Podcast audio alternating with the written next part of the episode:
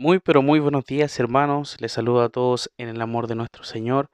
Y continuamos con este devocional que nos habla acerca del Sermón del Monte. Y el día de hoy es un día especial también porque vamos a finalizar el capítulo 6 de Mateo. Gracias al Señor durante todo este tiempo hemos podido profundizar ya en dos capítulos de este Sermón del Monte, esperando también que sea de bendición y, siga en este caso siendo de bendición para, para ustedes como también lo es para mí. Acompáñenme por favor al último versículo, versículo 34 de Mateo 6. Dice así la palabra del Señor. Así que no os afanéis por el día de mañana, porque el día de mañana trae su afán, basta a cada día su propio mal. Bien, el Señor finaliza eh, esta enseñanza, hermanos, sobre el afán y cerrando también lo que es este capítulo 6, exhortando a no afanarse por el día de mañana, ¿ya? Así que está dando así como una conclusión, una finalización a esta sección acerca del afán y por eso nuevamente dice, no os afanéis por el día de mañana. Todos los que han oído las palabras de Jesús a través de los ejemplos que él planteó no deben seguir inquietos por el futuro. Dios Hermanos, es misericordioso y su misericordia se renuevan cada mañana. No hay ningún día en que el Señor no vaya a demostrar su compasión con el creyente. El Señor nos da todo lo que necesitamos para vivir, además de su aliento cada día.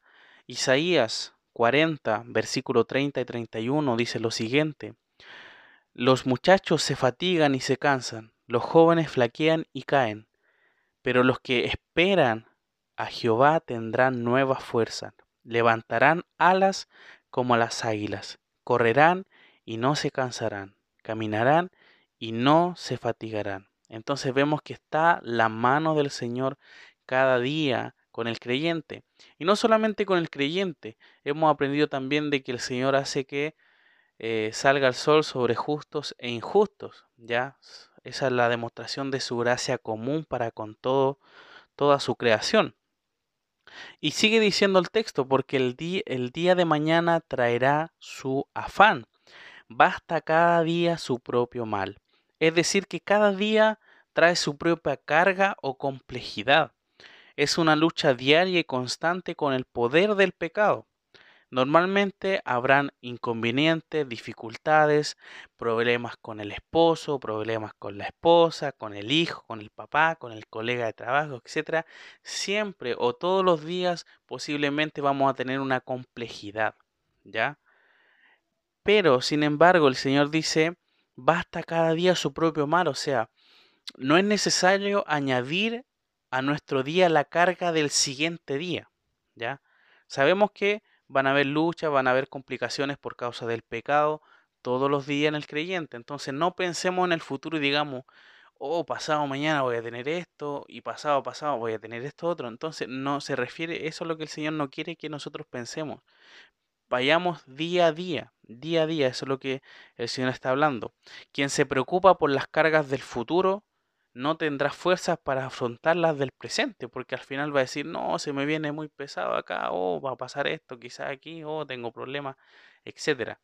Muchas veces podemos eh, maquinar mucho la mente y al final eh, realmente nos podemos hasta enfermar por pensar ya el futuro que realmente no sabemos si nosotros vamos a llegar a, a ese día, al día de mañana.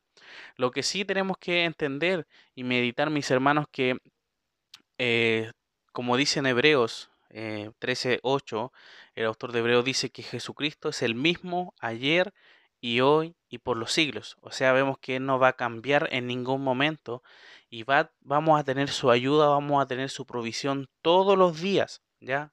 Cuando estemos pasando por dificultades, el Señor va a estar ahí con nosotros. Finalmente, hermanos, para cerrar este capítulo 6 de Mateo, debemos saber de que la ansiedad es un pecado delante del Señor, ya que uno no está reconociendo el poder y la, y la fidelidad de Dios en nuestras vidas. Debemos eh, entender lo breve que es la vida. Ya se menciona también e, en el epístola de Santiago que es como la neblina, ya que sale en la mañana y luego se desvanece. ¿Ya? Entonces, claramente, eh, de esa misma forma es la vida, ¿ya? Es corta, ¿ya? Es mucho más corta que la de las flores, perdón, es mucho más larga que la de las flores o que las hierbas, pero sin embargo, para, para el, pensamiento de Dios, por supuesto, es reducida, ¿ya? Pero vemos que eh, no debemos inquietarnos por acumular bienes temporales, ¿ya? Porque uno no va a vivir 150 años, 100 años, no, no vamos a poder disfrutar de esas cosas. Nuestra vida solamente es pasajera. Es por eso que no debemos preocuparnos por el mañana cuando no se puede tener certeza de que vayamos a llegar al mañana. ¿ya? Por eso uno tiene que estar siempre a cuentas con el Señor, pidiéndole al Señor perdón todos los días. También se dice en un texto que no debemos enojarnos y el enojo no debe pasar de un día para otro. No se ponga el sol sobre vuestro enojo, dice la Escritura.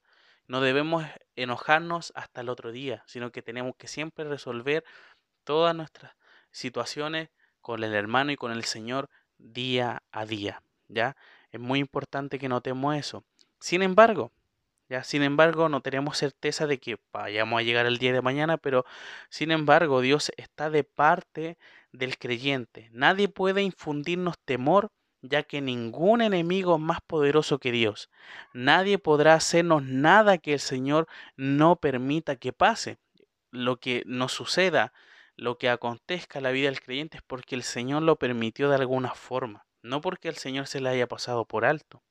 Somos hijos del Padre y Él toma bajo su responsabilidad la provisión de todas las cosas, ya sean materiales o espirituales. ¿Ya? Entonces, hermanos, que nosotros podamos descansar en lo que el Señor nos está diciendo. Descansemos en no afanarnos por el día de mañana, sabiendo de que cada día tiene su complejidad, pero sin embargo el Señor está siempre ayudándonos día a día. Y que finalicemos con este versículo, Filipenses capítulo 4, versículo 19, dice lo siguiente, mi Dios, pues, suplirá todo lo que os falta conforme a sus riquezas en gloria en Cristo Jesús. Que esa sea nuestra convicción, que ese sea nuestro descanso diario, de que vamos a, vamos a ser provistos por el Señor día a día. Así que mis hermanos, vamos a finalizar este capítulo 6 en oración. Te damos muchísimas gracias a nuestro buen Padre porque gracias a ti hemos podido estudiar durante todo este tiempo y encomendamos nuestro día a día, encomendamos nuestras luchas, encomendamos nuestras dificultades a ti, ya que tú eres todopoderoso para poder sobrellevar estas cosas y ayudarnos. Gracias porque sabemos que tú estás siempre con nosotros y siempre nos vas a proveer y ayudar. Bendícenos, Señor, en este día que podamos hacer todas nuestras acciones para tu gloria. En el nombre de Jesús, amén.